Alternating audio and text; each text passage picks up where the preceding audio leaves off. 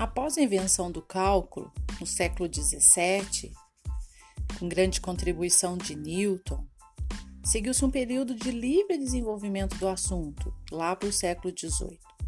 Matemáticos como os irmãos Bernoulli e Euler estavam ansiosos por explorar o poder do cálculo e exploraram audaciosamente as consequências dessa encantadora e nova teoria matemática sem grandes preocupações com o fato de suas demonstrações estarem ou não completamente corretas. O século XIX, ao contrário, foi a época do rigor da matemática.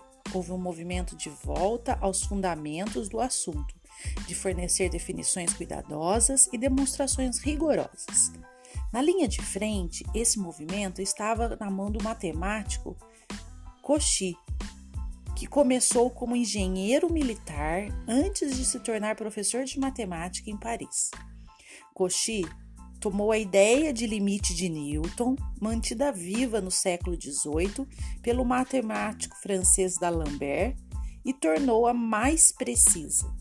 Sua definição de limite tem a seguinte forma: quando os valores sucessivos atribuídos a uma variável aproximam-se indefinidamente de um valor fixo, de forma que no final diferem dele por tão pouco quanto se queira, esse último é chamado de limite de todos os outros.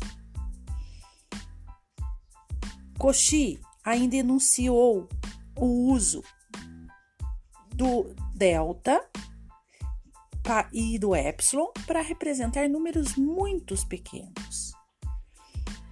Ele fazia referência ao uso da palavra no francês.